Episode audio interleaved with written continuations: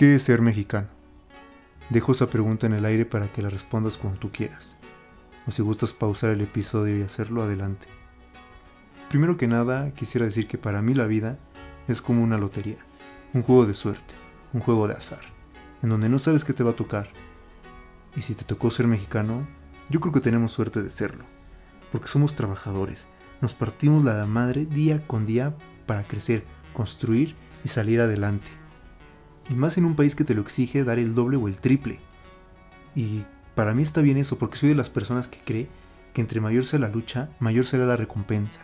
Ponte a imaginar, estando en la cima cumpliendo tus objetivos y metas, ese sabor de satisfacción que vas a tener, porque sabes de dónde vienes, lo que tuviste que hacer para llegar ahí, nadie te lo va a quitar. Y por supuesto que va a haber gente que te va a estar criticando y tirando mierda. Y aquí viene otra frase que dice, el peor enemigo del mexicano es otro mexicano. Estoy totalmente de acuerdo.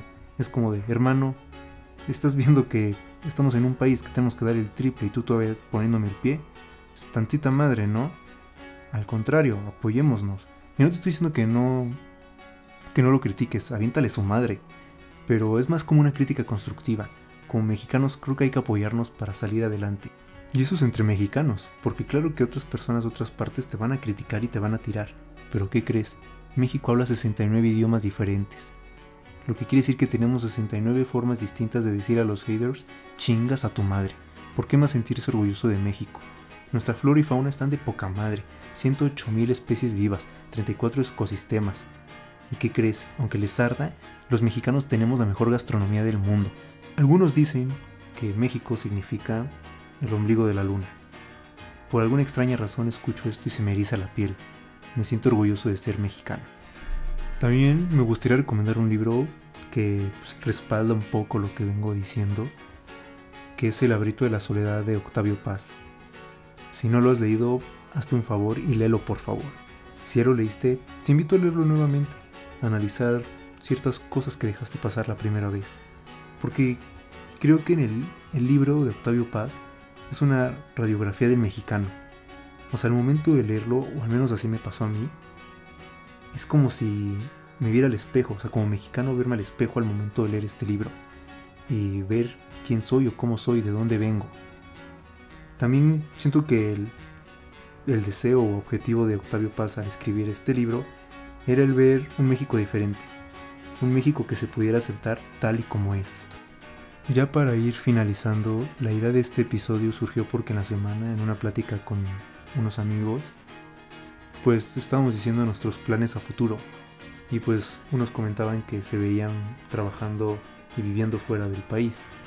Y otros decían así como de, oye, pero ¿por qué haces menos a México? Yo no creo que hagan menos a México, como dije. Quedarse aquí es chingarle el triple o hasta más. Y es una decisión válida el querer tener otra oportunidad afuera.